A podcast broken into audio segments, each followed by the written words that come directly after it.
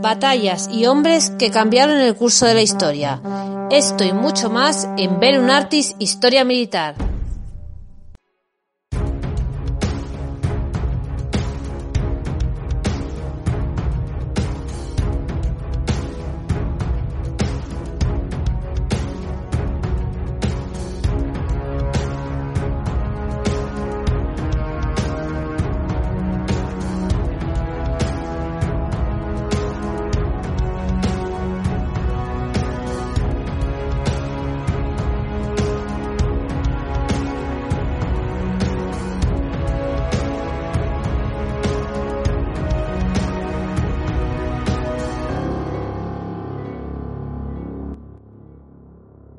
La anexión española del Golfo de Guinea, que habría de resolver el centenario conflicto hispanoluso del Río de la Plata, acabaría por adentrar a España en el complejo proceso de colonización de un territorio tan desconocido como rebosante de recursos.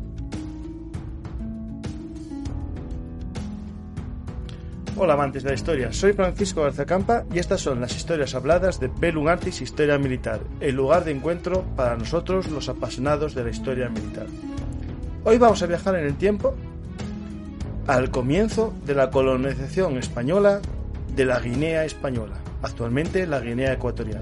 Pero antes, como siempre, os recuerdo que si os gusta este, este nuevo episodio de las historias habladas de Pelum Artis, darle a me gusta o al corazón de iVoox. También podéis dejar un comentario o si queréis compartirlo en vuestras redes sociales o por el WhatsApp o el Telegram a vuestras amistades, os lo agradeceremos. También podéis lucir nuestras camisetas que están a la venta en bhmshop.app y así colaborar en nuestro proyecto. Muchas gracias a todos y comenzamos. Hoy vamos a ir en barco hasta la Guinea. Para ello contamos con la ayuda de un nuevo amigo de Belum Artis, Antonio. ¿Qué tal, Antonio Carrasco? Hola, Hola, Antonio. Es la primera vez que vienes a nuestro canal y vamos a, viajar juntos a una parte de, la España, de, España, ¿no? De la España histórica, que es la Guinea española. Eh, ya a la gente le voy a presentar un poco tus obras. Eh, la mayor parte de tus obras eh, eres eh, bueno licenciado en Derecho como yo y, bueno, en tu caso doctor, que, yo ahí no llegué, pero tus obras literarias, eh, aunque tienes de estudios, de, digamos, de Derecho colonial, la mayor parte se centran en, bueno, Derecho colonial, se centran en la historia, ¿no?, de, la Guinea española o la Guinea ecuatorial. O sea, tienes un, digamos, tus obras, hasta una novela, se centran todo en este mundo, ¿no? De las colonias españolas. Casi todo se centra en Guinea. Eh, toco algo de Marruecos. Tengo dos novelas sobre Guinea. Pero sería colonización, sería simple emigración. Efectivamente, sí, sí, sí, claro. Tiene que haber, digamos, un estatuto jurídico que regule la relación de ese territorio, ¿no? Eh, eh, primero con los habitantes de ese territorio y luego con el Estado, digamos, con el Estado que lo controla o que lo rige. O, o podemos decir, en, en, momentos distintos de la historia se pasa de, digamos, de un régimen a lo mejor de lo que se dice entre comillas colonial, ¿no? A un régimen de provincia de ultramar o se pasa en, dependiendo del momento, ¿no? Al virreinato. Es decir, cada momento histórico, digamos, de lo que ahora se llama colonias, eh, tuvo una regulación jurídica distinta, ¿no? Es la unión de emigración y legislación. Es decir, si no hay legislación, simplemente emigración, y si hay legislación pero no hay población expatriada, pues entonces es, legislar en el aire, que es un poco lo que le pasó eh, a España en Guinea en los primeros años. Pues eh, es interesante porque a mí el tema jurídico me interesa y bueno, y, cosas de la vida llevo escribiendo yo un, un, tiempo sobre el tema, sobre el tema de, bueno, de las colonias y hay mucho eh, tema legal, es decir, siempre hay que ver eh, capitulaciones, hay que ver las leyes de Indias o hay que ver eh, la legislación ¿no? española vigente o incluso la que no era vigente, ¿no? las partidas de Alfonso X, que son una fuente, digamos, incluso para ese tema de la conquista de territorios y la colonización, muy importante. Pues eh, eh, tu libro, eh, Guinea Ecuatorial, una historia de la colonización española, mm, de, bueno, de lo que siempre se conoció ¿no? como la Guinea Española, está publicado por Almuzara de los Libros. Es un libro para el que quiera conocer cómo se forma ¿no? o cómo se, se crea esta Guinea Española. Porque no llega al final, no es una obra que cuente, digamos, la, la, independencia de ese territorio, ni, ni digamos, el, el, momento de más auge, ¿no? Que yo creo que cuando se genera el auge de la, Guinea española es a partir de la primera de, la República, ¿no? De la Segunda República, ¿no? Mm, bueno, vamos a ver. este es un libro que trata sobre todo de, la colonización en el sentido de la adquisición del territorio, de cómo se va poco a poco adquiriendo el territorio colonial y se va dominando el territorio colonial, es decir, poniéndolo bajo soberanía, bajo autoridad española. Y, por eso se acaba en la dictadura de Primo de Rivera, que además es cuando realmente mm, hay un, auge mayor porque hay una, una mayor disposición presupuestaria. Esto es como todo. Es decir, se desarrolla en base al dinero que se tiene para desarrollarlo. Eh, y siempre fue escaso. En el caso de Guinea siempre fue escaso. Entonces ha sido un proceso de, dominio del territorio, un proceso muy largo, muy lento y con pocos medios. Hmm. De todas formas, si, hubiéramos continuado eh, estudiando la República y, la, eh, la, época de Franco, pues hubiera salido dos tomos más como esto. si pudiéramos además acceder a las fuentes documentales Mm. que en la época de Franco todavía algunas son de difícil acceso. Y digamos, eh, el momento este final que no tratas en tu libro, digamos, la regulación jurídica que se hace del territorio es muy distinta a la que se hacía previamente a la mayor poblamiento español. Es decir, eh, este periodo que digo de, la Segunda República coincide un poco con la mayor emigración española ¿no? de la península allí, eso afectó al, marco jurídico que regulaba, o digamos, al estatus. vamos a ver, no tiene, no tiene nada que ver porque mm, la emigración ya a partir de finales del siglo XIX ya, ya empieza a haber una población española estable, civil, ¿eh? de plantadores, de, comerciantes. Eh, eh, depende mucho también de las condiciones sanitarias. Es decir, cuando se mejora la sanidad, eh, de los eh, residentes, que, sobre combatir las fiebres, la fiebre amarilla, la, disentería, el paludismo, en fin, eh, estas enfermedades que mataban a los españoles, pues entonces se va estableciendo un, mayor número de españoles. Pero nunca hubo muchos españoles. En la época de la independencia, cuando se llega a la independencia, habría como mucho unos 10.000, contando con, los militares. y pasa jurídicamente, que es lo que me preguntabas, pasa por cuatro, cuatro fases.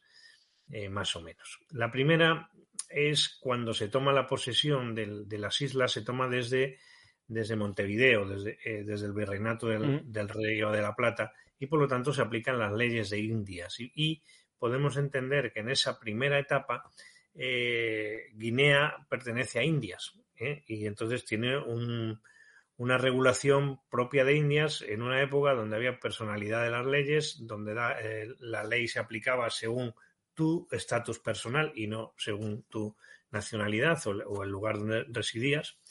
Cuando se pierden los reinos americanos o los virreinatos americanos, o en sentido material las colonias americanas, pues entonces eh, Guinea pasa a depender de, España, pero con un estatus especial. Es decir, las diversas constituciones hablan de las provincias de ultramar. De, a Guinea prácticamente no las menciona casi ninguna, pero lo que sí queda claro es que se aplica paralelamente la legislación especial. ¿Eso qué significa? Que, el ordenamiento jurídico español no se eh, traspasa en bloque a Guinea, sino que solamente las leyes que se dictan para Guinea y aquellas otras eh, metropolitanas que se van a, promulgar para Guinea es, es, lo que se aplica en Guinea, con una mm. diferenciación entre la población europea y la población nativa eh, la población indígena que a su vez se diferenciaba entre los que eran emancipados, que se equiparaban a los, a los ciudadanos españoles, y los no emancipados, a los que se les aplicaba un régimen de protección o de discriminación, según se quiera eh, entender. Eh, a partir de 1959, 58, 59 se inicia un proceso de provincialización, es decir, la Guinea Ecuatorial, igual que IFNI y el Sáhara, pasan a ser provincias españolas. Guinea Ecuatorial o Guinea Española se divide en dos provincias, Fernando Pau y Rimuni, y eh, ya en ese, en ese supuesto eh, no hay ninguna diferencia legal eh, con España, con, el, con la metrópoli. Entonces se aplican las mismas leyes y los ciudadanos guineanos tienen los mismos derechos. Y eso dura hasta un par de años antes de la independencia, donde se establece un régimen de autonomía previo a la independencia. antes de, de, avanzar todos esos pasos, ¿no? que está bien para ver un poco la evolución jurídica y ver que todo en la vida al final, yo que bueno, uno mal, ¿no? Porque no soy bueno en nada, el derecho con la historia, ¿no? Y uno, mi licenciatura en derecho con mi eh, grado en geografía e historia, eh, veo la importancia que tiene siempre en todos los eh, marcos sociales, ¿no? Y, y, y, económicos y todo el derecho, ¿no? Y al final eh, como se bromea, a veces, las leyes van por detrás de la realidad, ¿no? Muchas veces, y, no alcanzan ¿no? a la velocidad de los hechos históricos, ¿no? Pero es cierto que en todo el proceso de conquista y, proceso de colonización y después también de provincialización, mm, coincide también con momentos en España de cambios jurídicos. Es decir, mucha gente puede pensar que cuando estamos aquí hablando de ciertos derechos personales o derechos del territorio, ¿no? E incluso eh, situaciones jurídicas que nos pueden parecer a ojos del siglo XXI eh, colonizadoras, ¿no? Como a lo mejor la servidumbre del territorio, es que resultaba que en la península ibérica muchos de esos hechos también sucedían. Es decir, muchas de esas normas que, también se, eh, aparecen a lo mejor en Guinea, también existían en España en, ese mismo momento histórico, ¿no? No estamos ante, ante, ante una normativa especial mucho peor, ¿no? Bueno, vamos a ver, es que Guinea, cuando, cuando se adquiere de Guinea, todavía estamos en el antiguo régimen, ¿no? Entonces, en la legislación del antiguo régimen, claro, separaba eh, el estatuto personal, eh, marcaba la ley personal de cada persona, estuviera donde estuviera. Entonces, no era lo mismo un noble que, un siervo. Eh, luego, pues, cuando se, se, llega a establecer un concepto de ciudadanía y unos derechos ciudadanos, esos no se aplican en Guinea porque en Guinea hay una legislación especial, pero no se aplican ni a los españoles ni a los guineanos. ¿eh? Eh, es decir, eh, allí no había derecho al voto, por ejemplo. Ni, ni, las provincias o los territorios ultramarinos de Guinea tenían derecho a representación en las Cortes. No obstante, la posición del, del, blanco, del europeo, era superior a la del africano negro, ¿no? Porque eh, por lo menos eh, tenía una capacidad total, mientras que los guineanos tenían limitada su capacidad y estaban sometidos a una curatela de un organismo que era eh, el patronato de indígenas. Ahí, en el caso de, por ejemplo, en el caso del guineano, ¿no? Africano, en las Indias, ¿no? En las leyes de Indias se hacía una especie, bueno, de Hubo un debate, ¿no? digo el debate que hubo en el siglo XVI, ¿no? Entre si los indios de América tenían alma y se ponía o ponía, ¿no? O incluso se enfrentaba al africano eh, como, como, digamos, sujeto, ¿cómo explicarlo desde un punto que, sin que se me caiga todo el mundo encima? En su momento se consideraban que eran personas que se les podía esclavizar porque no tenían, incluso se debatió el alma, ¿no? en África Mientras que en, las Indias, eh, bueno, Isabel la Católica en este momento ya intentó, intentó ¿no? establecer cierta protección. ¿no? Esta protección que comentas a los guineanos en la normativa española con ese protector, ¿es parecido al protector de indios que existió también en América? ¿Es algo parecido? ¿O es eh, todavía más tutela? Es, parecido, pero está evolucionado. Es decir, no había encomiendas, entonces no había encomenderos. En Guinea lo que había era un organismo público que completaba la capacidad. Es decir, eh, los, guineanos se, dividían en, emancipados y no emancipados. El emancipado que llegaba a esa condición después de demostrar pues, que sabía leer y escribir, que tenía una, instrucción básica y que era una persona eh, que estaba en la, religión católica, este tenía la misma, eh, la misma condición, el mismo estatuto que, un, que un europeo en Guinea.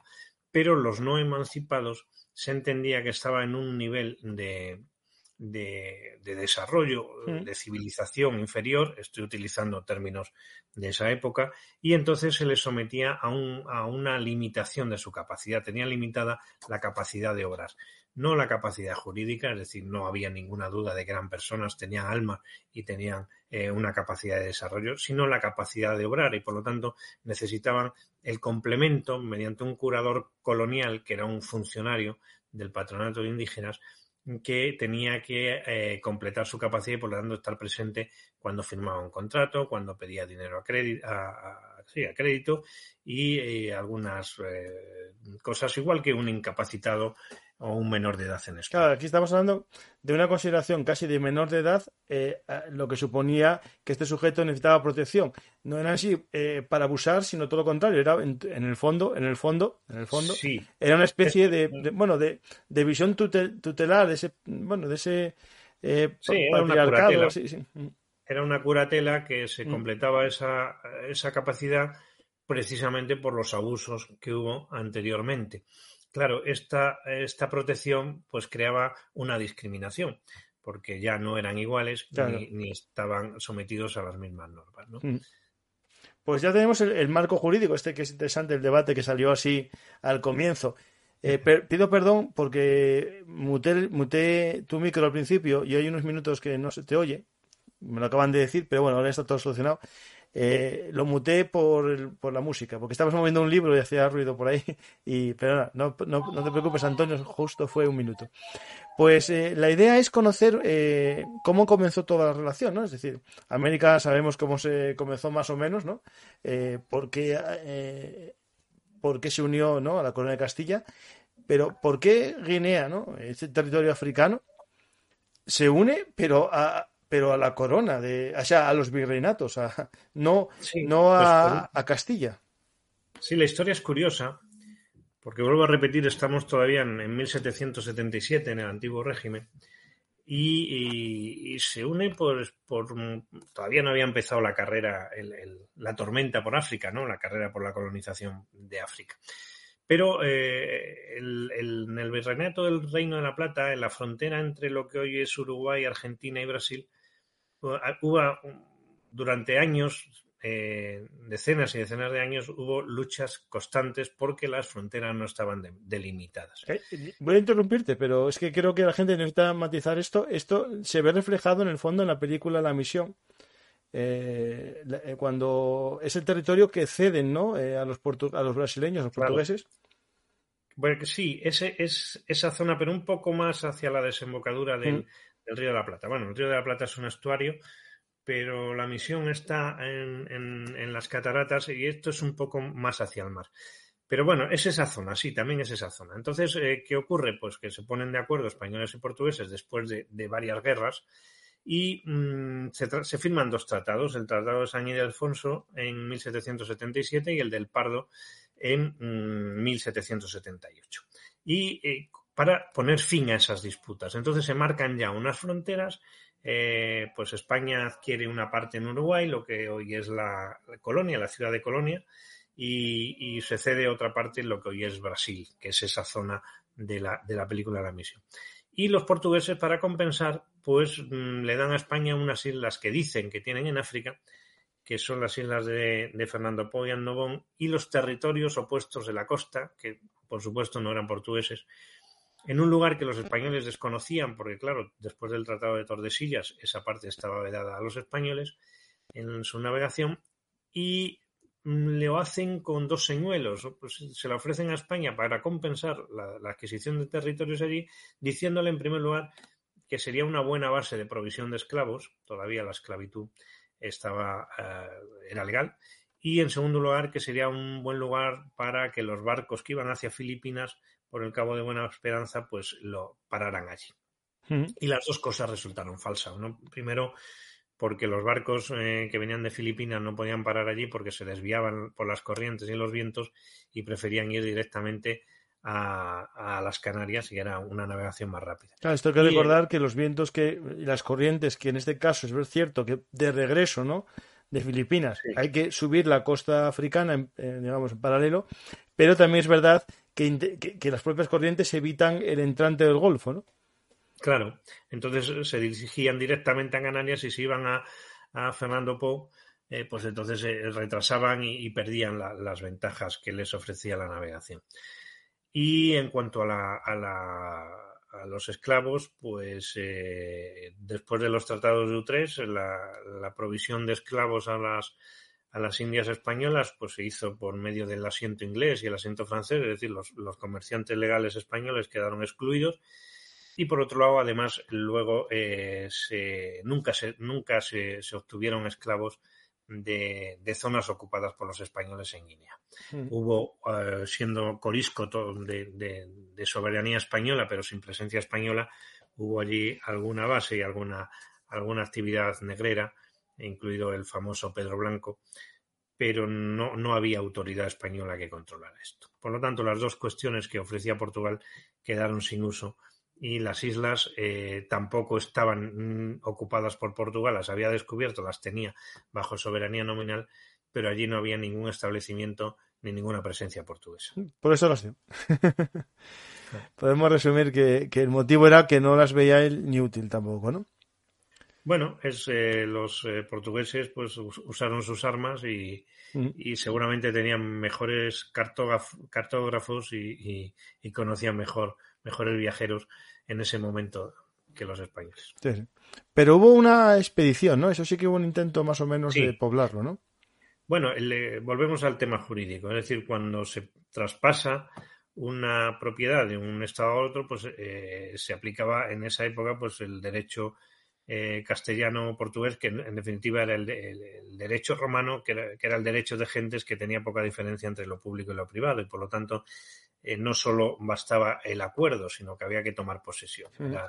en base al, a la doctrina del título y el modo. ¿no? El título era el tratado internacional, pero faltaba el modo, que era la toma de posesión, que se hacía mediante el señalamiento y, la, el señalamiento de las islas, en el caso de islas, y eh, bajarse y tomar eh, y, pisar la tierra que se transmitía.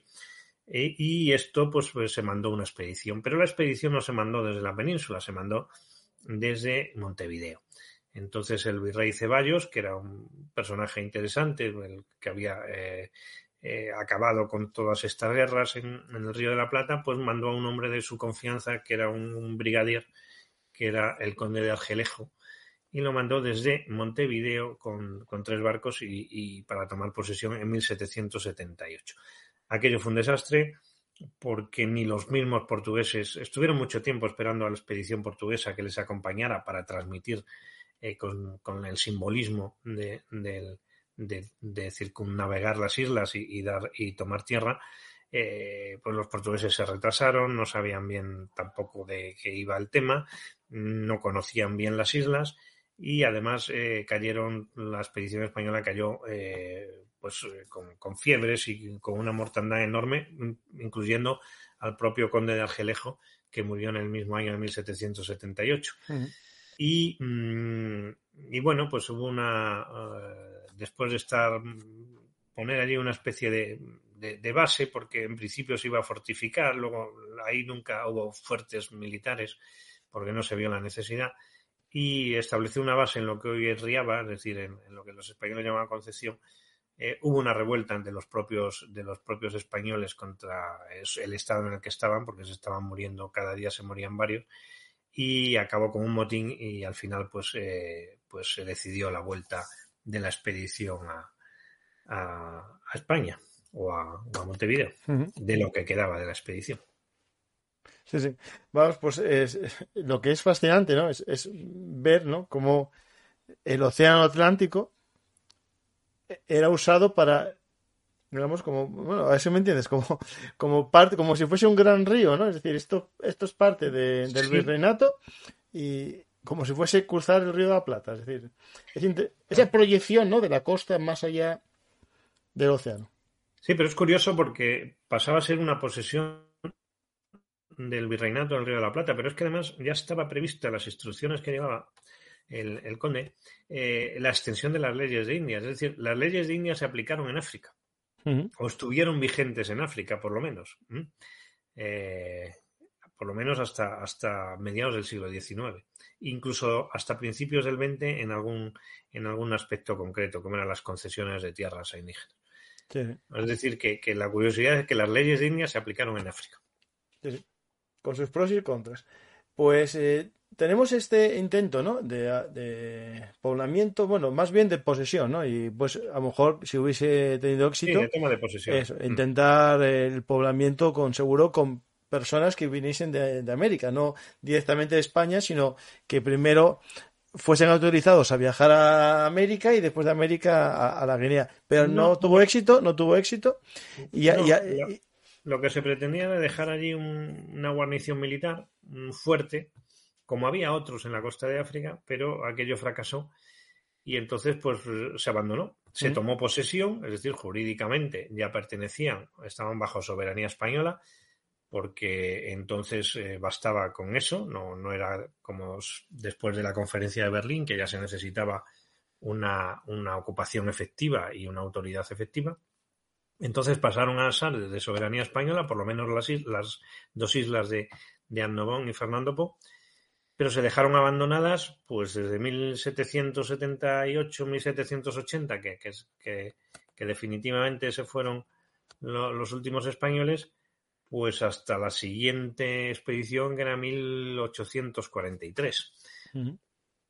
Eran islas españoles abandonadas o no desiertas, porque claro, vivían no solo población indígena, sino que vivían algunos eh, comerciantes y. Sí, podemos decir como los, como los territorios de Norteamérica, más allá de lo que sería Nuevo México, ¿no? esos territorios, por ejemplo, lo que se, el actual el estado de Washington, Hmm. que, había sido, digamos, tomado la costa por España, pero nunca se había hecho, digamos, una ocupación efectiva hasta que se vio que los rusos llegaban y se intentó ocupar de alguna manera, ¿no? Por ejemplo, el caso de Alaska también, ¿no? Sí. Pues tenemos e, ese, ese, abandono y claro, cuando no lo usas y ves que no lo vas a poder usar y tampoco ves una gran ganancia en, en un tiempo usarla, eh, suele ocurrir, ¿no? Acabo de comentar el caso de Alaska, ¿no? Eh, venderla, ¿no? Sí. Bueno, era una solución. Eh, es decir, era date cuenta que no era. Todavía no, el concepto de Estado-nación no existía y no eran territorios nacionales, ni lo fueron. Las colonias no eran territorio nacional, eran territorio colonial. Mm. Y una solución era la venta. Entonces, Gran Bretaña tenía allí una base. Mm, tenía misioneros, tenía eh, comerciantes, tenía hasta un cónsul, es decir, había una pequeña población en lo que eh, luego se llamó Santa Isabel, en ese momento se llamaba la ciudad de Clarence, porque solo había británicos, le pusieron un nombre británico, las calles eran con nombres británicos y, la, y se aplicaba por las normas británicas. Y en ese momento, pues la Gran Bretaña lo trató de. Estoy hablando de 1841. Gran Bretaña trató de comprarlo y se le hizo una oferta al gobierno español que en principio lo aceptó, pero era muy poco dinero. Con eso se, se quería saldar la deuda que se tenía con, con, Gran Bretaña por, por, la por, por los préstamos del, de la guerra carlista, pero claro, era muy poco dinero y eso no saldaba la deuda, solamente pagaba los intereses. Y hubo una reacción entonces enorme en la prensa y en el Parlamento, en las Cortes Españolas, contra esa venta. Parece que surgió un nacionalismo, es decir, no sabemos dónde está Guinea, nunca nadie ha estado en Guinea, eh, no hay nada en Guinea, no tenemos nada allí, pero esto es nuestro, no se vende. Y entonces, frente a esa reacción, pues se produjeron dos cosas. Primero, la, que ese proyecto de venta que, fracasó en el Parlamento y por lo tanto no se vendió. Y en segundo lugar, entonces el gobierno se vio en la obligación de decir, bueno, pues vamos a, vamos a, dominarlas otra vez. Y se mandó una expedición en 1843 al mando de, de un marino importante, muy interesante, que era Juan José de Lerena. Pues vamos a, a, esa expedición que ya empieza, digamos, un intento serio ¿no? de tomar posición, eh, posición y posesión en, la, en Guinea, ¿no? en las islas. ¿no? Sí, llega al, al Lerena, tiene dos ventajas. Primero que llega a la ciudad de Clarence y dice esto no se llama Clarence, se va a llamar Santa Isabel, lo que hoy es Malabo. Eh, cambia la, toda la, norma y impone unas normas que él mismo dicta, unas leyes, las primeras leyes que hubo en Guinea realmente españolas, y eh, nombra gobernador, pero como no había ningún español, pues tuvo que nombrar gobernador a un inglés.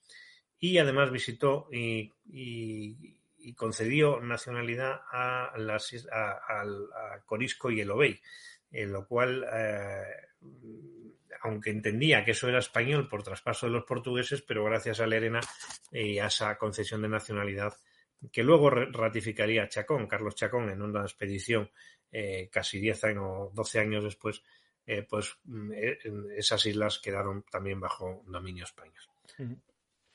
Pues esta expedición de Lerena, digamos que ya comienza el asentamiento o es solo esta expedición y una vez que Todavía no comienza el asentamiento. Claro, que todavía esto va poco a poco. Tenía, previsto una segunda expedición que no se pudo realizar porque empezó eh, la guerra con. En ese momento eh, eh, la navegación no era fácil porque se había declarado el estado de guerra y se suspendió la segunda expedición, con lo cual hay que esperar hasta eh, hay otra expedición en el medio de conocimiento de la isla, pero hay que esperar hasta 1855 cuando otro marino, Carlos Chacón, llega a, la isla y, este ya empieza a dejar una, una población permanente. Ya deja algunos militares, algunos funcionarios y, se empiezan a llevar eh, expediciones de colonos con el objeto de, que, de que haya una población civil permanente allí. Pues tenemos eh, esta expedición y, el, y nos queda el... Bueno, el viaje de Chacón, lo acabas de comentar, no, no es el Chacón que estabas buscando, no. Eh, nos queda el viaje de Chacón, ¿no? Sí, a este hemos llegado. Chacón llega en 1855 eh, y se producen, pues, varias, también, varias, varias mm, avances o varios avances en, en, favor de la soberanía española, ¿no? Eh, aunque la soberanía ya no era discutida, pero claro, cuando la población era inglesa y, los maestros enseñaban en inglés y los misioneros predicaban en inglés y además predicaban, eran, eran batistas o eran presbiterianos, algunos venidos también de Estados Unidos, eh, pues eh, claro, allí no había nada de presencia española. Lo que hace Chacón es ya dejar una presencia permanente con un gobernador español deja eh, también un primer estatuto orgánico, ahora explico lo que es esto, y mm, deja una, una, guarnición militar con una, una base naval, con lo cual ya en la presencia española, al menos en la isla de Fernando Po, en lo que hoy es Bioko, pues empieza a ser ya definitiva y permanente. El estatuto orgánico es una norma de carácter reglamentario, es un reglamento que dicta el gobierno para, eh, que, es básicamente la, norma constitucional de la Guinea. Hubo varios a lo largo de la historia. Entonces lo que se establece es pues cómo se, cómo se rige la colonia y un poquito de, de, derechos, por ejemplo, los derechos a, la concesión de tierras y cómo se regula todo esto y a partir de ese estatuto, de ese reglamento, pues van surgiendo otras normas, todas ellas de carácter reglamentario, para regular la vida en, Guinea. Y aquí en este momento eh, que estamos hablando, ¿no? Eh, ¿Hablamos de las islas de Bioko y Anobón y, alguna más? O, todavía no nos metemos en territorio peninsular, ¿no? Aquí todavía... No, no, aquí solo son las islas porque, eh, como, como, he dicho, eh, Nobón y Fernando Po parece que quedan claro que lo transmiten los, los portugueses.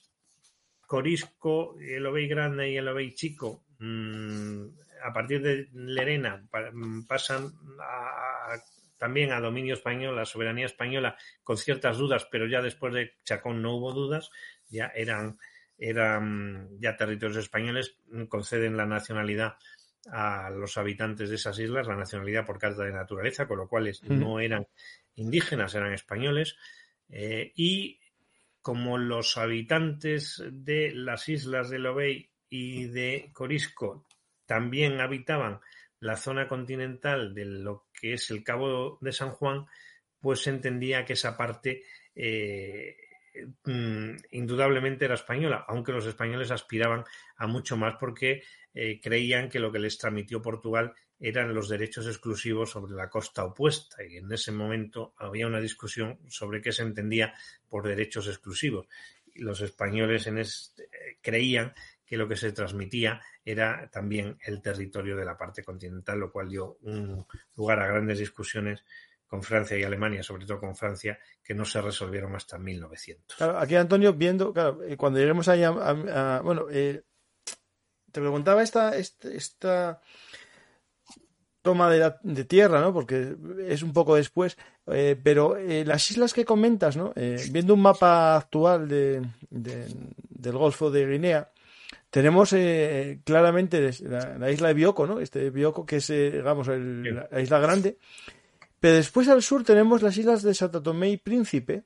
Y abajo del todo, ya más al sur, Anobón. ¿Las islas que comentas eh, de disputa serían las que ahora llamamos Santo Tomé y Príncipe? No, Santo Tomé y Príncipe eran islas portuguesas. Ya eran islas portuguesas y además pobladas y con autoridad portuguesa cuando los españoles adquirieron Fernando Po y, y, y No, las islas son las, unas islas pequeñitas, unos islotes que están próximos a la costa. Ah, vale, vale, Río Muni, eh, al sur de, de, la, de Río Muni. Enfrente, pues están las islas de Corisco, el Obey Grande y el Obey Vale, estoy aquí en Corisco, claro, es casi la, la entrada de una bahía. Vale, espera, la voy a poner para que la gente la vea en Google Maps para que lo vea. Y se ve Corisco, que es como en una bahía, justo en, en, la tierra. Sí, bueno, eh, es la desembocadura del, río Muni. El río Muni, que no es, la desembocadura, sí, sí. No es un río, es, le pasa lo mismo que al río de la Plata. Es un estuario que se forma mm, ahí muy grande. Los, los primeros viajeros pensaron que era un río parecido al Congo, de, de gran caudal, que llegaría al centro de África, pero no. Es simplemente un estuario donde van a desembocar las aguas de otros ríos eh, más pequeños, por supuesto, no era como el Congo. Estoy viendo aquí justo las, islas, ahora las encontré, Corisco y el Obey Grande. chico. Están justo en la desembocadura del río Muni.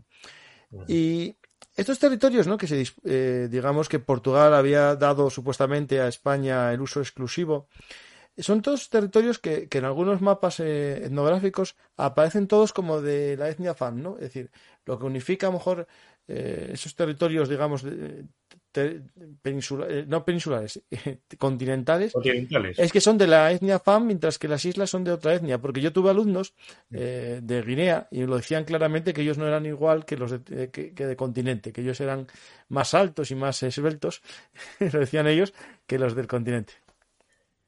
Bueno, vamos a ver, en los, efectivamente, los, no solo estas islas, sino la costa de lo que era Riumuni, la costa de la parte continental española, no eran fan. Los fan, que los españoles llamaban pamues, los fan llegaron a la costa después que los españoles, mm. es decir, después de ya en el siglo XX. Los fan estaban más o menos a 40 kilómetros. Los fan iban invadiendo territorios, venían de, de, zonas del África Central.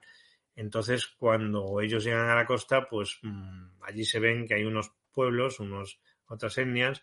Los españoles les llamaban los pueblos playeros. Eh, son un grupo de, pueblos endogües, eh, donde, bueno, eh, algunos de ellos yo creo que ya han desaparecido. Estaban los vicos, los vengas, los bujevas, los, en fin, mm, varios, los visio, los pueblos endogüe. Y, y claro, estos fueron totalmente avasallados por los, por los fan mucho más poderosos, más fuertes, que llegaron a la costa. Llegaron a algún tipo de acuerdo, es decir, no, no es que los masacraran, ni mucho menos, cada uno siguió viviendo, pero al final la parte continental de Guinea pues es básicamente fan. Luego, cuando se fueron los españoles, los fan en que, se, que cogen el poder, eh, pues pasan también a, gobernar desde la isla de Fernando Po y ya también en la isla de Fernando Po, es decir, la isla de Bioko, también ya hay muchos fan pues, eh, digamos, teníamos este intento de dejar claro que las islas eran nuestras, ¿no? Estas pequeñas de la desembocadura también.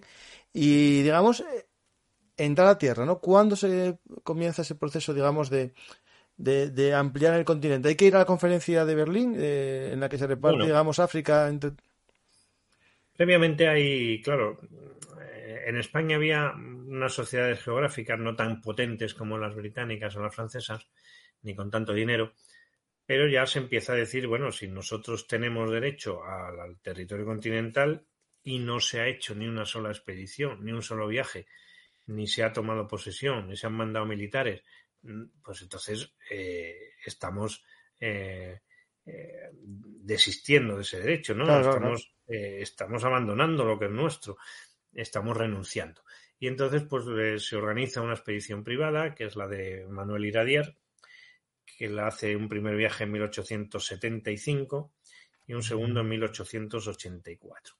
Pero mientras tanto también había expediciones francesas y alemanas, es decir, por allí también había exploradores eh, franceses mm, con, muchos más medios y exploradores alemanes como el famoso doctor Nacheta.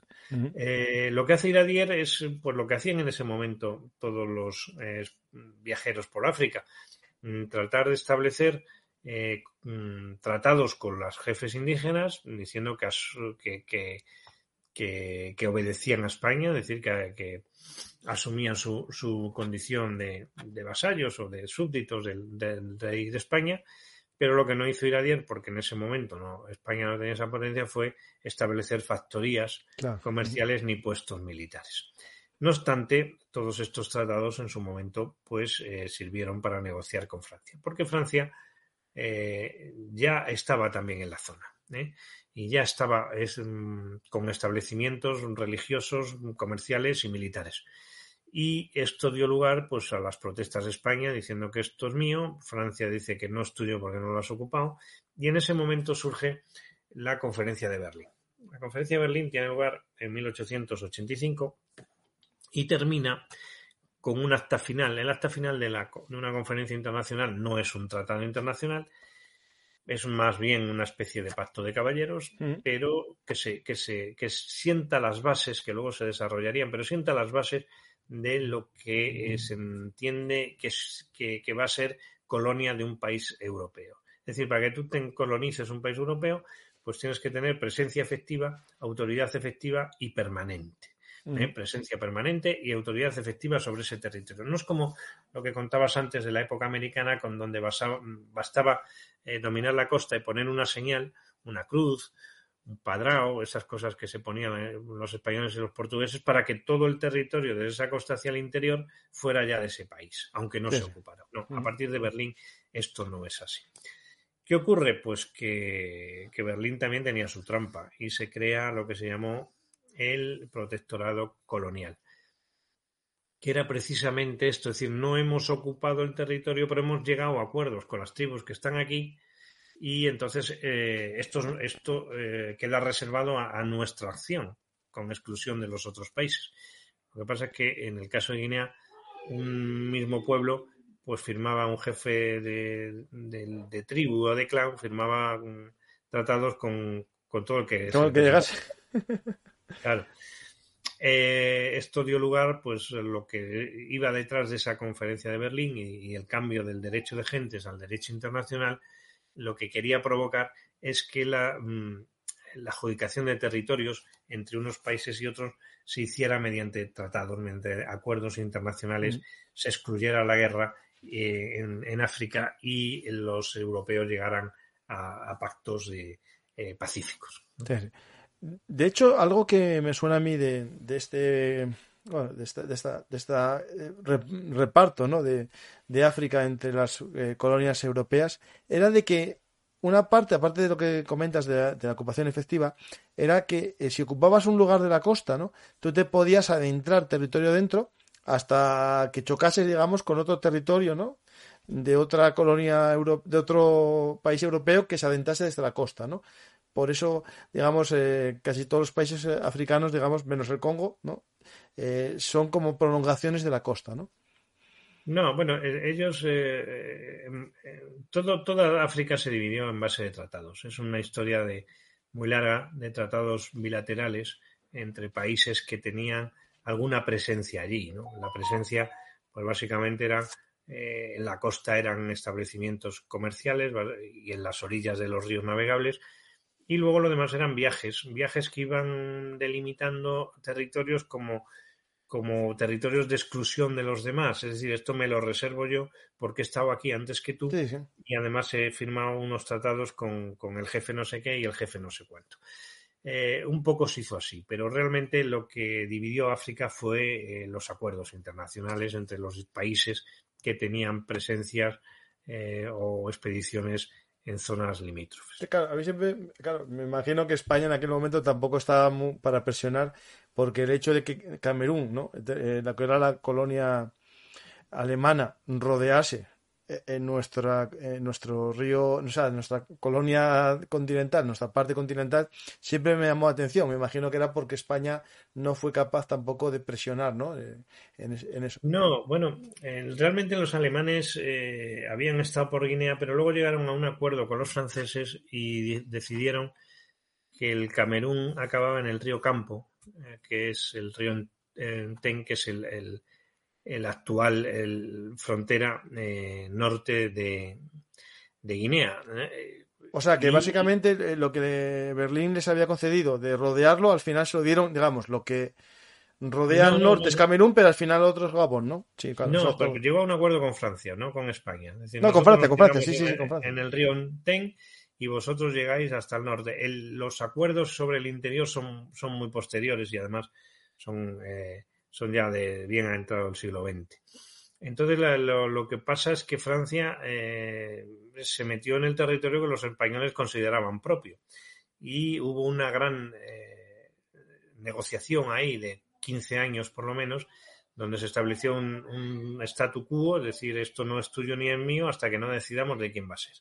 Aparte, de eso, España tenía ya alguna, alguna establecimiento en el Cabo San Juan y Francia tenía en el río eh, en Teni también lo tenía en Bata. En Bata ya tenía varias casas. Eh, cuando llegan a un acuerdo España y Francia sobre los límites de, del Sáhara español y del, de Guinea, es decir, el Tratado de París de 1900, pues decidió que la frontera este pues era el, el, meridiano correspondiente mm. eh, fijado en el, en, el, en el tratado y, pero fue un acuerdo entre, entre España y Francia. El, el, el, resto, es decir, lo que era entonces el Congo francés y lo que era el Camerún alemán, eso fueron ya otras negociaciones entre Francia y Alemania. Vale, vale. Pues eh, tenemos, eh, hablamos de Berlín y hay una conferencia importante también, ¿no? Que, que, tiene que ver con todo el tema este de las fronteras, que es la de París, ¿no?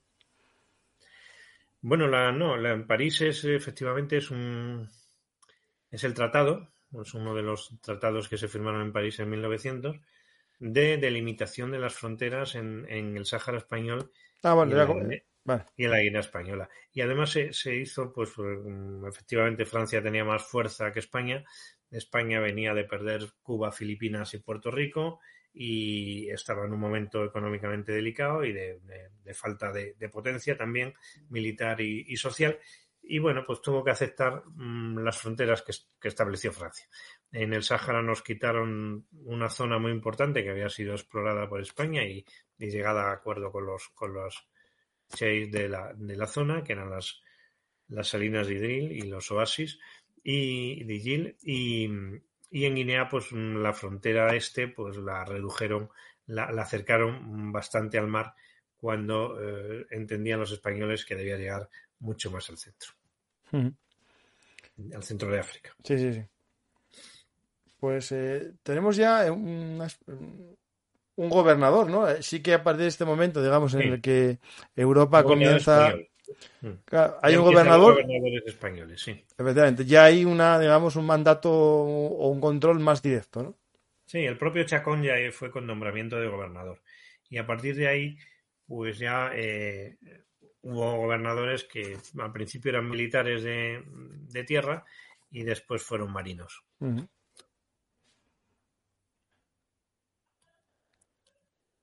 Y justo eh, eh, uno de ellos, de estos eh, gobernadores, ese de los importantes de este periodo, es Ramón Izquierdo de Almonte, ¿no? No, Luis, Luis Ramos Izquierdo era un gobernador peculiar, con muy Estuvo en varias ocasiones. Primero fue, eh, estuvo allí como militar, después eh, estuvo como eh, gobernador interino y luego ya fue gobernador. Y fue un hombre peculiar, una especie de virrey. Esta gente allí se sentía muy poderosa porque en Madrid nadie se ocupaba de Guinea, las comunicaciones no es como ahora que te puedes conectar como tú y yo por, por internet, sino que, que, había que mandar una carta en un barco que tardaba dos meses en llegar y, otros dos meses la respuesta, etcétera. el barco correo, hablamos de él en un programa que tenemos sobre la guerra civil en Guinea, hablamos de ese barco correo que es como el, esencial, ¿no? Sí, pero bueno, en la guerra civil ya había barcos de correo semanales, ¿no? Y entonces, pues eh, Luis Ramos de Izquierdo eh, sí era un hombre viajero, es decir, sí fue, fue explorador de la parte continental, fue abriendo poco a poco la parte continental, porque una vez que se firma el Tratado de París, pues claro, allí no había españoles, ni se conocía el territorio, ni, ni, había establecidos eh, autoridad en ningún lado. Entonces había que abrir caminos. la selva en Guinea es muy tupida, no hay caminos, los ríos no son caudalosos, por lo tanto, no todos se pueden navegar como una forma de acceder al interior. Y eh, el tema era complicado porque, porque había que hacer expediciones muchas y muy largas. Y él se valió, entre otros, de un explorador español que era Enrique Dalmonte, que era cartógrafo, venía de, Filipinas, y fue un hombre muy echado para adelante junto con, primero con, con, Iradier, Iradier enfermó y, y, se quedó y entonces siguió con el doctor Osorio y entre los dos fueron recorriendo casi todo lo que era eh, lo que era el territorio continental, pero bueno, fueron recorriendo eh, las fronteras más o menos, hay quien dice que no recorrieron tanto, y, más o menos hicieron una idea y establecieron los primeros mapas. Mm. Y después tenemos ya un hecho histórico, bueno, un hecho que, que sacuda al mundo, ¿no? Que es la Primera Guerra Mundial y, y la influencia que tiene en Guinea, ¿no? Que parece que está ahí eh, fuera del mundo. esto, es, un hecho eh, curioso, mm, tiene una importancia relativa, pero es un hecho curioso. Entonces ya a partir de Ramos Izquierdo y de, de Dalmonte ya hay algunas factorías españolas establecidas por la compañía transatlántica, es decir, ya se, establecen los tres eh, modos de, de, inicio de colonización africana. Por un lado, las factorías comerciales, en este caso la, de la compañía transatlántica, que además también eh, eh, financia expediciones por el interior. Por otro lado aparecen los primeros misioneros y por otro lado aparecen los primeros militares eh, españoles en lo que entonces se llamaba la Guardia Colonial, estableciendo los primeros puestos. Y efectivamente en 1915, pues el Camerún es conquistado por los, las fuerzas aliadas y todo el ejército imperial camerunés pues se, interna en la Guinea española, se hacen, se, se eh, acogen a lo dispuesto en el convenio de la Haya y quedan como internados y son, mm, se les manda a la isla de Fernando Po donde establecen unos campamentos. Digo el ejército colonial, mm, el ejército imperial alemán que era un ejército colonial, es decir, alemanes eran los mandos, el gobernador, el comandante general y los mandos principales y el resto pues eran tropas indígenas que además esas tropas indígenas llevaban mucha gente, porque el soldado, el soldado africano llevaba además a los boys, a las mujeres, a los hijos. Eh, es decir, ¿cuánta gente se internó en la Guinea Española? Pues muchísimos. la cifra eh, van entre los 15, de los 15 hasta los 70.000. Mucha gente, sí, sí, sí. No, eh, lo que eran las unidades, digamos, de soldados no eran tantas, porque es un tema que leí yo y me gustó y, y a ver, eran bastante el ejército colonial, pero 70.000, claro, hay que contar familiares y contar con familia, eh, sí, sí, sí. Y los iban, los iban devolviendo, ¿eh? es decir, que lo que lo que pudo quedar en, en Guinea en el momento más eh, de más gente, pues serían esos 12, 15.000. Eh, los, a los alemanes, quitando a los que quedaban como mandos de los que estaban internados en los campos que se crearon en, en Fernando Po, los alemanes los tenían que repatriar. Mm, como había guerra, pues venían a España y de España pasaban a Alemania. Y los, que eran soldados cameruneses, eh, pues algunos se quedaron en Guinea y otros pues los fueron mm, devolviendo a su tierra, ¿no? A Camerún. Sí, sí. En tu novela, una de tus novelas eh, trata este tema, ¿no? Eh, justamente está ambientado ahí, ¿no?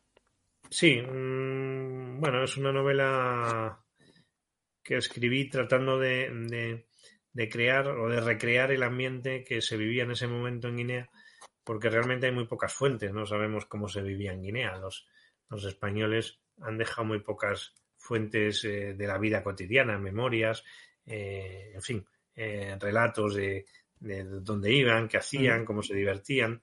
E, esa, esa parte de literatura colonial que es muy, muy importante para conocer cómo se vivía, pues en el caso de Guinea, en esa época falta.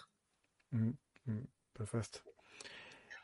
Y tenemos, ¿no? La guerra civil en España, la Primera Guerra Mundial acaba, bueno, hay la crisis famosa, viene la guerra de África y llega la dictadura de Primo de Rivera. Sí. Esta dictadura de Primo de Rivera, y bueno, que, que en el fondo eh, eh, hablan siempre y se comenta de que estaba en contra de toda, de toda intervención en Marruecos incluso, bueno, él quería marchar y después, cosas de la vida, es el que vuelve en Alucemas, ¿no? Eh, en el caso de Guinea, eh, ¿cuál es la política de Primo de Rivera en, relación, en relación a esta colonia? Bueno, vamos a ver. Primo de Rivera sí dio alguna conferencia contra la presencia en Marruecos. Era una cosa que desangraba a España, pero en el fondo España estaba allí por, por unos tratados internacionales y España unilateralmente, si abandonaba aquello, tendría que ser ocupado por, por, por, Francia. Le iba a costar un disgusto con Francia y un disgusto con, con Gran Bretaña. No, los ingleses fueron los que no querían que España soltase. Eso seguro. Claro, era un tema eh, de, tratados internacionales que era muy difícil decir abandono Marruecos. ¿no? De hecho, ni siquiera en la República se planteó esa posibilidad. Pero en Guinea no, en Guinea, bueno, pues con Guinea no daba problemas porque allí no morían españoles, no había guerra, la gente era pacífica, los guineanos, salvo algunos episodios de, violencia contra los españoles que, lógicamente eh, salieron muy perjudicados, pues más o menos vivían allí con...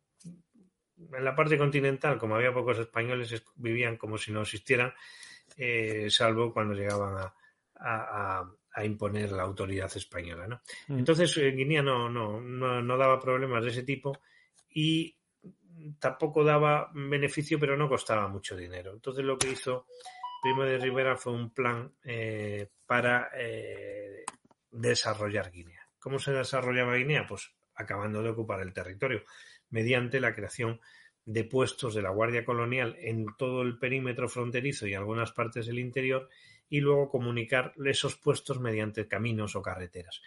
Eh, una vez que se abrían los caminos, que se abrían las carreteras por donde ya se podían transportar mercancías y transportar las personas, eh, pues el desarrollo era, era más fácil. Pero claro, eso se hizo gracias a un presupuesto extraordinario que el dictador pues eh, concibió para Guinea. Pues más o menos. Y ahí, perdona, ahí es ya cuando se domina todo el territorio de, la colonia, tanto el continental, el insular como el continental. Ahí se acaba de dominar, dominar del todo, del todo, yo creo que nunca se llegó a dominar, pero por lo menos ya había una presencia en todo el territorio y una autoridad en, todo el territorio. Por eso el libro acaba ahí. Y justo aquí hay un, gobernador que es Núñez del Prado, ¿no? Sí, Núñez del Prado tenía allí una pequeña corte, eh, era un hombre, al parecer, eh, bastante arbitrario, era un, luego fue, un militar de la República, murió en la Guerra Civil eh, y allí hacía y deshacía a su antojo. ¿no? Era un hombre muy peculiar, muy, muy criticado, eh, del que poco a poco se van sabiendo más cosas en la, en la bibliografía que se está actualmente escribiendo sobre Guinea. Pues tenemos eh, en aquí en, el Belun Artis un programa que completa esta serie, ¿no? Este, este, este programa acaba en la primera, la, eh, justo en el avenimiento casi de la Segunda República, y el programa que tenemos de la Guinea en 1936, aparte de una introducción que tratamos puntos que aquí se vieron, pues hablamos justo de este periodo de la Segunda República y de el comienzo de la Guerra Civil y cómo en Guinea se luchó también la Guerra Civil. Hubo bueno, combates no muy grandes, pero sí que hubo, bueno, eh, los dos bandos, eh, encontronazos, capturas de barcos, es decir, es un tema interesante que os lo recomiendo ver en el programa La Guinea Española 1936 con el amigo Joaquín Guillermo Peña Blanco para ampliar conocimientos de, este tema tan interesante como, como, es la Guinea Española. Eh, Antonio, eh, hay preguntas que hacen aquí en el chat. Una de ellas eh, es el tema de la religión, ¿no? Es decir, en América, si no recuerdo mal, bueno, se intentaba, ¿no? Que los indios se, se cristianizasen, pero en una fase inicial se buscaba la cristianización de todos inmediata y después se intentó ya eh, que fuese con, bueno, eh, un verdadero catequismo, una verdadera evangelización y eh, poco a poco se fuesen evangelizando. Preguntan aquí en el chat si el animismo estaba permitido, digamos, como tal. Es decir, mientras tú no te convirtiese no había problema, pero si te convertías y volvías al animismo, eh, estaba mal. Pero claro, yo creo que la pregunta se resuelve en que mm, en los periodos. No, había, había, había tolerancia. lógicamente, en la, ideología colonial estaba el, transmitir la religión, en este caso la religión católica, porque era una forma de, asimilar a la población indígena, ¿no? Entonces, eh, en un principio lo que se buscaba era la asimilación. Esto era muy complicado, porque aunque algunos se bautizaban, luego, pues, eh, había de todo, ¿no? Había católicos fervientes entre la población guineana, otros eran más o menos falsos, o al menos compartían su antigua religión con la nueva, y luego había pues otros que disimulaban y, por último había los que no, no, no admitían esto. La única diferencia, es, bueno, los, claro, los misioneros claretianos intentaban convertir, estaban ahí haciendo apostolado, intentaban convertirlos al catolicismo, pero lo, lo que sí era necesario para adquirir la plena capacidad, es decir, la, la emancipación, era el, practicar la religión católica. No, claro, porque se, consideraba que una patria, una religión, ¿no? Un Estado, una religión. sí, pero, pero no era una cosa tampoco, es decir, eh, ahí había un, había un problema grave que era la poligamia. Eh, la religión católica no la admitía. Entonces, claro, el claro, no se, no se convertía. solo podía casarse con una mujer. Claro, claro. Luego seguía teniendo concubinas, pero, mm, pero los que no estaban convertidos, no estaban bautizados, no tal, pues seguían con sus varias mujeres y tampoco nadie se metió. O sea, moraleja del tema es que sí se permitió, eh, en cierto modo, el animismo, eh, haciendo la penalización de que, bueno, de que estabas en un rango inferior hasta que te convirtieses y ahí podrías ir a persona emancipada. efectivamente, esa es la mentalidad colonial. Es decir, vosotros estáis en un grado de salvajismo, eh, usando el término que se usaba, y entonces poco a poco os vamos a sacar de ahí. Es parecido. vamos a sacar de golpe. Sí, sí. Es parecido a lo que pasó en América a partir del siglo XVII, justo sí. Pues, eh, vaya a una pregunta más. Aquí, ¿por qué hicieron una guardia colonial en vez de admitir a los nativos en la Guardia Civil, como por ejemplo en Filipinas. Es cierto que en Filipinas había guardias civiles que, eran, digamos, eh, mm. bueno, eh, filipinos, pero aquí en, yo sí que sí que hubo unidades, ¿no? De coloniales, pero Sí, vamos a ver, porque, eh, porque no era, mm, al no ser territorio nacional, no actuaba la Guardia Civil. La Guardia Colonial no era un cuerpo de policía, era un cuerpo de ejército, o sea, formaba parte del ejército. Entonces estaba integrado por, tropa indígena con eh, mandos europeos. Al final, cuando ya se decidió la provincia, entonces también había Guardia Civil y Policía Nacional en Guinea. ¿eh? Pero en principio la Guardia Colonial, que luego se llamó Guardia Territorial, eran unidades del ejército. Y ahí sí había guardia de origen guineano porque sí que me suena haberlo visto en, la militar. Es cierto que después hay la Guardia Civil, ¿no? Que siempre bromeaban gente que yo conozco que decían el que peor nota sacaba de la Guardia Civil para Guinea, el que peor nota sacaba de notario para Guinea, el que peor nota sacaba de inspector de Hacienda para Guinea. pero no era así, ¿eh? Porque en Guinea iban voluntarios porque cobraban más, me imagino, sí, sí, Y cada año contaba por dos. Entonces el, la, la Guardia la Guardia Colonial, en los mandos eran o militares o guardias civiles españoles, pero la tropa era toda indígena. Sí, sí. Es lo que me parece a mí. Por eso la pregunta yo me dudé. Si es cierto que la Guardia Civil como tal en, Filipinas sí que tuvo. Eh, sí, estuvo en Filipinas, estuvo en Marruecos y estuvo en Guinea, pero sí, sí, cuando era provincia ya, sí, sí. Claro. Aquí ya es una pregunta. Después son famosas las fotos de la falange guineana, pero eso es cierto, que eso fue ya en época franquista, no en esta época. Sí, allí había falange, y había campamentos del auge, como, como en España. Claro, como en Asturias, igual, sí, sí. Claro. Vale, no sé si hay alguna pregunta más. Que a ver, si alguien tiene preguntas, que vaya haciendo la pregunta ahora. En el libro se trata los efectivos de la Guardia Civil que había en Guinea, ¿no? Porque está comentando que es en época de provincia y aquí justo nos acabamos más o menos en ese periodo, ¿no? No, hay, hay un capítulo eh, donde desarrollo la, vamos, donde hablo del desarrollo de la Guardia Colonial en el territorio continental, eh, cómo se fue expandiendo y qué puestos fueron creando. En realidad, los puestos que creaba la Guardia Civil, la perdón, la Guardia Colonial, cuando creaban un puesto, inmediatamente después, pues llegaban los, eh, los, los, misioneros, eh, después llegaba algún comerciante, después algunos guineanos se establecían allí ya de forma permanente y no iban mudando su, su aldea. Y es el origen de las grandes ciudades que hay, de, de las ciudades que hay en Guinea. Sí, sí. Eso, Claro, no, porque no había tampoco ninguna ciudad previa. ¿eh? Habría a lo mejor grandes aldeas, ¿no? O, grandes conjuntos. Sí, pero las aldeas eh, tampoco eran fijas, las cambiaban. Cuando agotaban mm. el terreno en un sitio, pues se mudaban un poco más allá eh, para crear sus huertos y, sí, sí, sí. que estamos hablando tampoco es, por ejemplo, hay ciertas zonas, ¿no? De Zululandia y tal, que llegó a haber grandes asentamientos, ¿no? Pero aquí claro, se procuraba, la, igual que en América, se, procuraba el asentamiento, el, que la, población fuera fija. Eh, por eso se crearon reducciones. Lo que ocurre es que las reducciones de Guinea pues no tenían el carácter de las que tienen en América. básicamente, gracias a, esa actuación eh, previa, pues se crearon ciudades como Ebinayón, Micomesén, Ebebillín, en fin.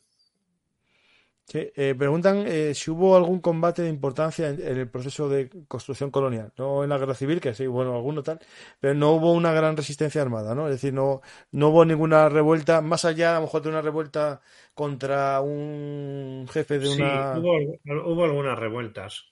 Hubo una revuelta bubi importante, eh, que era la de una persona ahora mitificada, un caudillo bubi que era eh, Sasehuera, que en, la parte de la isla de Fernando Po, y hubo combates entre Guardia Colonial y, fans en la parte continental, sí, porque, claro, los jefes mm, fan eh, cobraban el impuesto por pasar por su zona, por su demarcación, por su territorio cuando llegaban los españoles ese impuesto lo, cobraban los españoles.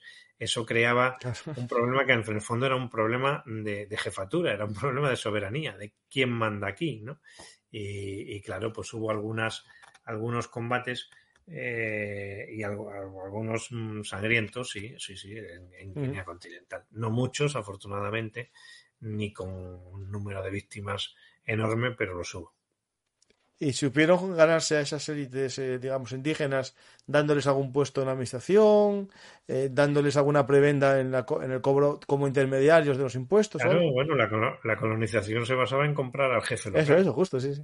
Efectivamente, tú cogías al jefe de tribu, le dabas un nombramiento oficial español y una paga, y ya se encargaba él de que su mm. poblado estuviera pacífico. Eso, justo. Es el mejor método, no falles nunca. Es el método. Eh, se usó en toda África por todos los países colonizadores. Y hablando de dinero, eh, eh, en ese periodo, digamos, antes de que se convirtiese en provincia, bueno, al final sería el mismo, porque ahora sabemos que hay petróleo en Guinea y llegamos tarde a todos los sitios, sabemos que ahora hay petróleo. Cuando era, digamos, eh, este, este años 30, ¿no? Años 20, ¿cuál era la mayor fuente de ingresos de Guinea? O sea, digamos, ¿de qué vivía? Bueno, Guinea tenía, era, era básicamente una colonia de plantación. Es decir, en, Fernando Po, en Bioko, lo que había era plantaciones fundamentalmente de cacao. Eh, algo, de café, pero sobre todo cacao. y en la parte perdón, en la parte continental también había esas plantaciones, pero menores, eh, menos productivas, pero había una gran riqueza que era la forestal. Las maderas de Guinea eran muy buenas, muy apreciadas, y se, crearon unas empresas de forestales dedicadas. Es, realmente el en la isla había un, pequeño colonialismo de pequeño propietario, de, propietarios individuales, y en la parte continental hubo eh, sociedades anónimas dedicadas a la, explotación maderera. Mm, sí, sí. De hecho, yo hace poco estuve en la Universidad Laboral de Gijón, eh, una visita guiada, y, las maderas que se decían eran todas maderas africanas que a mí todas me venían a, la cabeza Guinea Ecuatorial. Claro. Sí, Pues a ver si hay alguna pregunta más, porque eh, ya te solté algunas preguntas. Bueno, unos dicen el colacao. Bueno, el cacao sí. Sí, bueno, el colacao venía de un cacao guineano, claro. Sí, pues, y el chocolate español, se ve el mm. chocolate que. El cacao guineano era muy bueno y el chocolate español era muy malo porque la legislación española permitía eh, que el chocolate tuviera muy poco cacao, un 17, un 20%, cuando en otros países europeos exigían el 40 o el 50%. Sí, sí, Entonces eh, teníamos el mejor cacao y el peor chocolate. No, no, estamos casi no sé lo que sería exactamente, con un 17%. Bueno, si, si es chocolate con, con, avellanas todavía, vale, ya, ya tengo no, El cacao, el cacao, puro es el, que marca ese porcentaje. Luego hay otros subproductos. Como no, ya, ya, ya, sí. No, no, pero cuando compras cacao, 98%. Cosas que, que, que uno recuerda cuando que tenemos una edad, cuando éramos pequeños y comías ese chocolate tan malo, tan harinoso, y de pronto te trae alguien un chocolate de Suiza y dices, joder, ¿qué, ¿qué diferencia hay? ¿Será por la leche? No, es porque el chocolate español tenía poco cacao. Sí. Y, y, aquellas tabletas duras que te daban en, un bocadillo hasta que llegó, en mi caso, yo tengo todavía el recuerdo, ¿eh? de tableta casi de, de, de, los churros ahí metido en una barra de pan y después llegó el bollicao, o sea, el bollicao no, una marca que había previa eh, aquí en Asturias que tenía otro nombre, pero que es gracioso el hecho ese de que veamos un bote de colacao, ¿no? Y veamos ahí unos africanos, ¿no? Bueno, ahora los edulcoraron un poco y los cambiaron un poco. Y llega, de hecho, llegaron hasta el tema de, de quitarlos, ¿no? De querer quitarlos. Y bueno, la canción decía eh, del África, ¿no? Del África tropical. Realmente se refería, ¿no? A, a, la Guinea. Pues. Eh, bueno, había, eh, en España mm, hace 50 años en todos los pueblos había una fábrica de gaseosa y en los pueblos más importantes había una fábrica de chocolate, que además muchos de ellos tenían nombres de vírgenes, ¿no?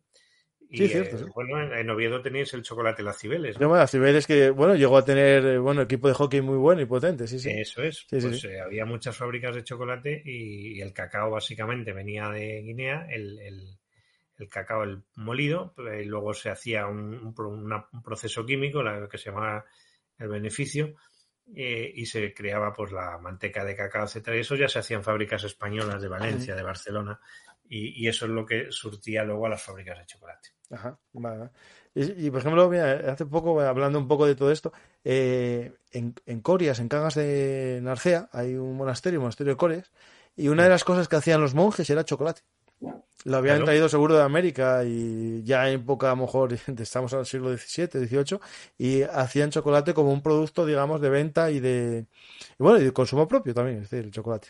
Claro, el, el, el cacao lo llevaron los españoles a Guinea. Sí, sí, sí. No, era un producto autóctono. Pregunta aquí si los conguitos son españoles. El conguito es la copia española del emanén. sí, el conguito es español, sí. pero ese el, cacahuete no es, no es guineano. En, Guinea hay muy buen cacahuete, pero es muy pequeño, se, comercializa mal en España porque es más pequeño que el que se, ah. que, se come aquí, pero es un cacahuete mucho más rico y además lo utilizan mucho para, salsas, ¿eh? para hacer salsas para la carne.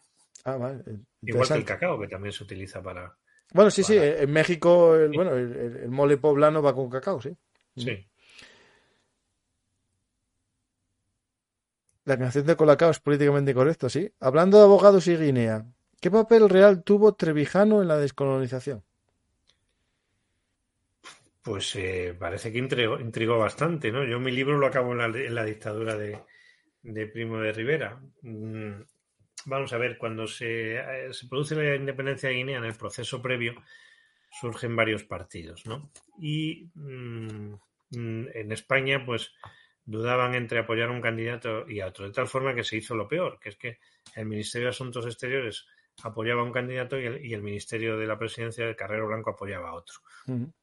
Y, al final surgió por medio Trevijano, que era un señor muy inteligente y muy preparado jurídicamente, y entonces cogió a un candidato que había por allí, que era, que era Macías. Supongo que lo conseguiría algo de financiación para su campaña y fue el redactor de la constitución primera que tuvo Guinea. ¿Qué había detrás de eso? ¿El deseo de negocios? Pues no creo que lo hiciera por altruismo, ¿no? Pero en fin, todo eso fue una larga polémica. Eh, en la época de la transición, Trevijano estaba en, pues dentro de lo que se llamaba la Plata Junta o la Plataforma Democrática, no sé si era la Junta Democrática o la Plataforma o cuando se juntaron las dos, y parece que tenía una carrera prometedora, pero le sacaron los temas de Guinea, sobre todo un escritor guineano que era Donato Ndongo, y a partir de ahí pues quedó apartado. Pues perfecto, Antonio. Y ahí nos salimos del marco temporal, pero bien. Además, no es, no es un tema que yo domine mucho, lo que cuento es, eh, lo dejo así un poco en el aire, no quiero, no quiero hacer juicios mm, sobre el señor Trevijar.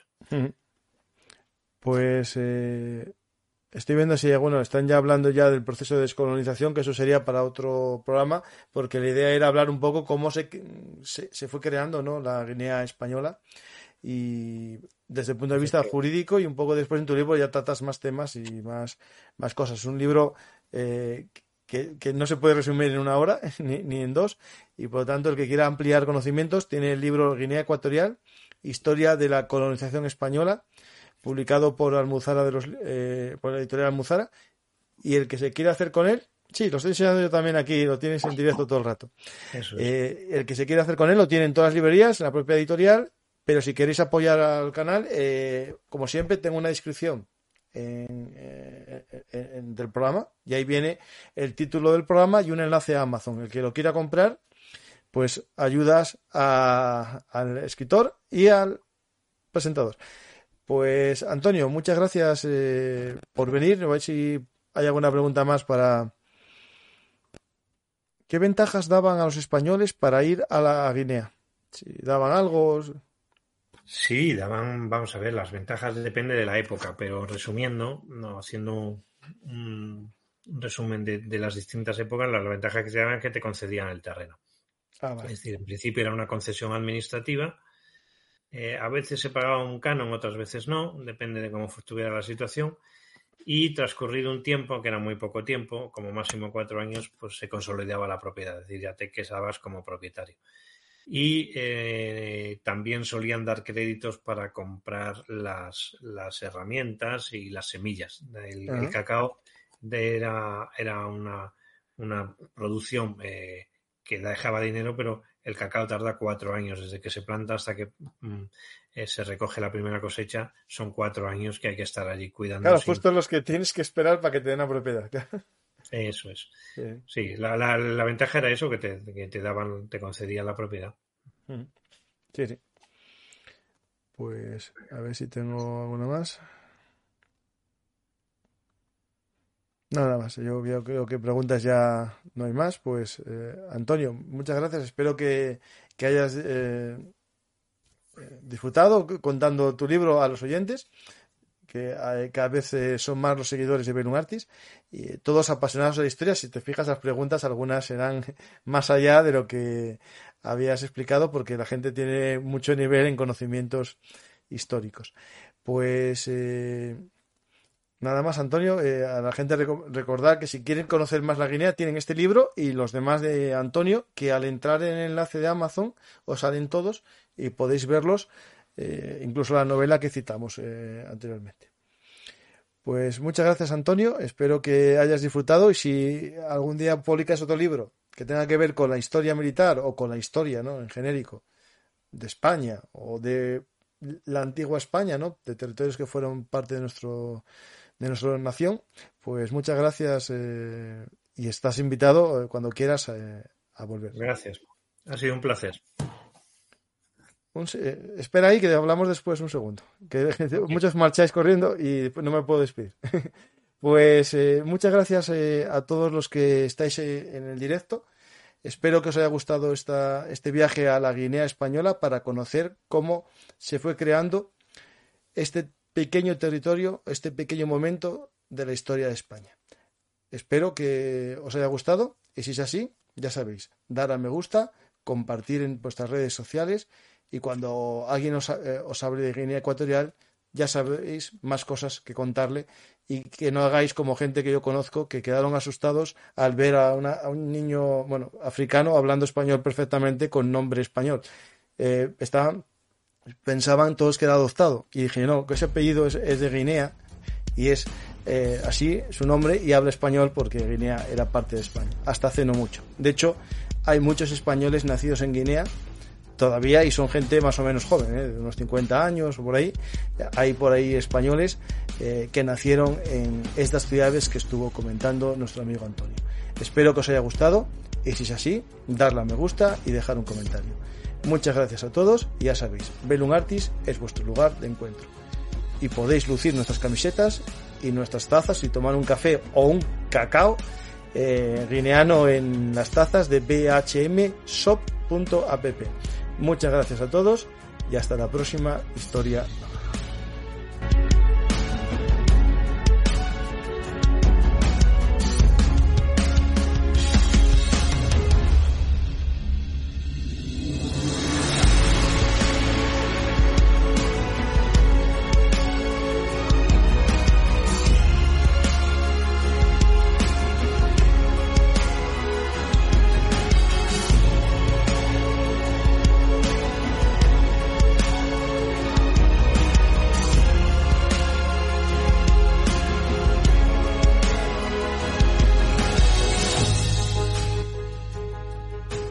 Amigos de la historia militar. Si os gustan nuestras historias habladas, podéis apoyarnos en patreon.com barra belunartis o en paypal arroba belunartis. Y si queréis también, aquí en iVoox os podéis hacer fan y beneficiaros de la escucha anticipada de nuestros programas. Muchas gracias y hasta la próxima historia hablada.